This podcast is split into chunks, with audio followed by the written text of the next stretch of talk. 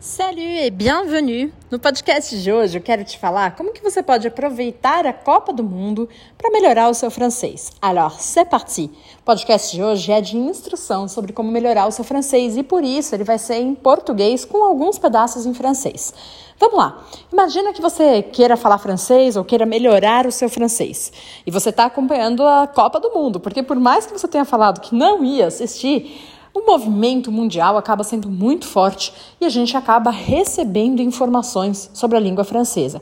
Presta atenção, isso que eu estou falando sobre a Copa do Mundo pode ser sobre qualquer assunto que te interesse e que seja de ordem mundial ou então que tenha algum reflexo mundialmente. Quando você tem um evento como esse que faz o mundo parar, o que faz o mundo olhar para ele, isso significa que você vai encontrar matérias vai encontrar vídeos, vai encontrar podcast, vai encontrar material sobre este acontecimento em todas as línguas. Então, que tal a gente aproveitar isso e descobrir esse material em francês para assim aumentar o seu vocabulário, permitir que você melhore a sua pronúncia, a musicalidade da língua francesa e o seu entendimento do francês.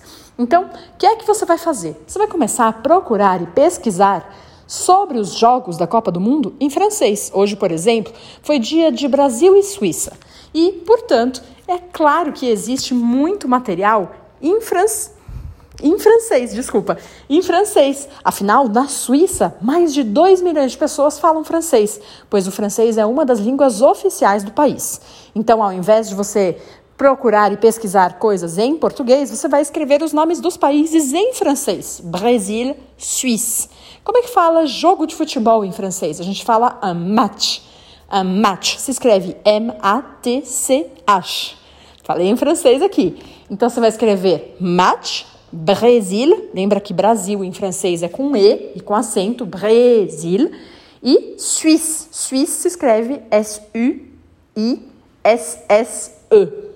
Escrevendo isso, você vai sim cair também no Google em coisas em português. Mas aí é que está a chave. Você vai começar a baixar a tela para encontrar grandes jornais, por exemplo, jornais franceses que vão falar sobre o assunto.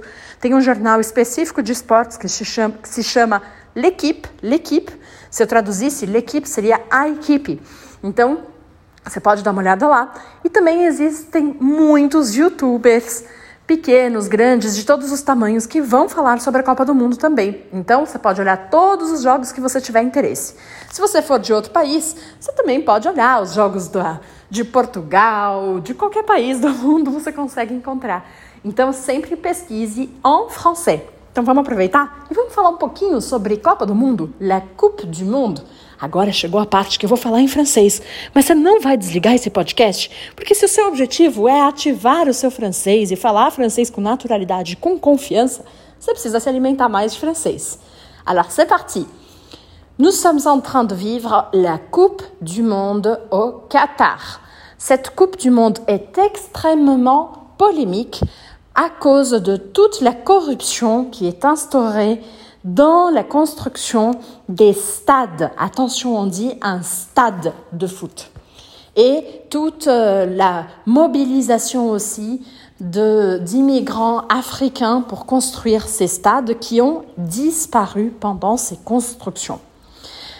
Pendant cette Coupe du Monde, nous avons beaucoup de pays qui y participent et quelques pays ont essayé même de faire un boycott, un boycott, contre la Coupe du Monde.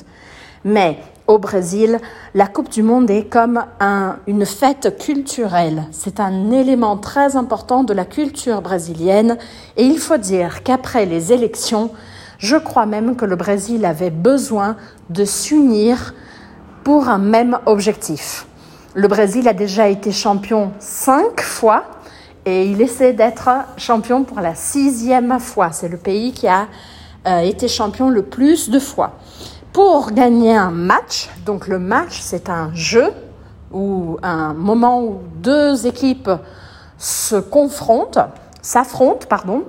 Euh, donc un match, un match.